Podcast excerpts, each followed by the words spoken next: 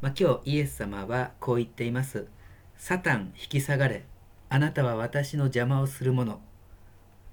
さて、この言葉、私たちはどんな時にサタン引き下がれ、そう叫ぶでしょうか。多分、まあ、自分自身の心に向かって、サタン引き下がれ、まあ、そう叫ぶ時、まあ、怒りや憎しみがこみ上げる時、絶望や不安に圧倒される時、自分が嫌でたまらない時などこう何というか全部サタンのせいにして、まあ、サタン引き下がれ。いいかもしれません、まあ、福音書を読んでいると分かりますがイエス様がいるとサタンは必ずいつも引き下がります。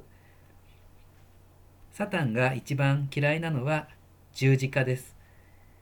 今日のイエス様もう十字架につけられて殺されること覚悟しています。まだ33歳のイエス様ですが将来自分が幸せになるということを人生目標にしなかった。じゃあどんな生き方をしたのか。それは今日の第二朗読でパウロが語っている自分の体を神に喜ばれる聖なる生贄として捧げなさい。まさにイエス様この生き方をなさいました。私たちの人生とは生贄です。これは努力目標だとか理想的な生き方だとかじゃなくってむしろ命の根源的事実。宗教というのは、まあ、人間がこしらえた無理なことをこう人に押し付けるんじゃなくってありのままの事実に人を目覚めさせるものです。私たちは生贄になって死ぬために生きています。これは根源的な事実ですからもう嫌だと言っていたって必ず誰もがそういう生き方になっていく。つまり誰もが救われるということです。イエス様に限らず私たちだって必ず最後は死にます。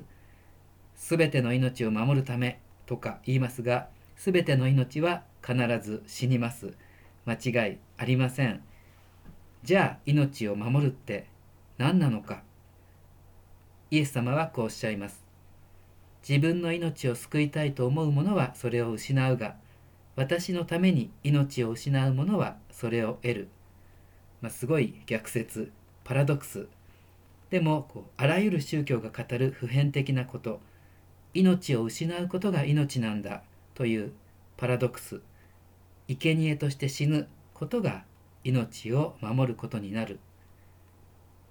法隆寺の玉虫寿司にはお釈迦様が前世でお腹を空かせた虎の親子に自分自身の体を食べさせるという場面が描かれています。生贄、まあ、そんな言葉を聞くともう怖い野蛮だもう時代遅れだ、まあ、現代人はそう思ってしまうかもしれませんが生贄宇宙の真理ですもちろん私たちは虎に自分を食べさせるそういう状況はないと思いますがでも問われています。あなたはどう死ぬのですか、まあ、結局この問いかけあなたはどう生きるのですか？という問いかけと一つです。十字架と復活は一つです。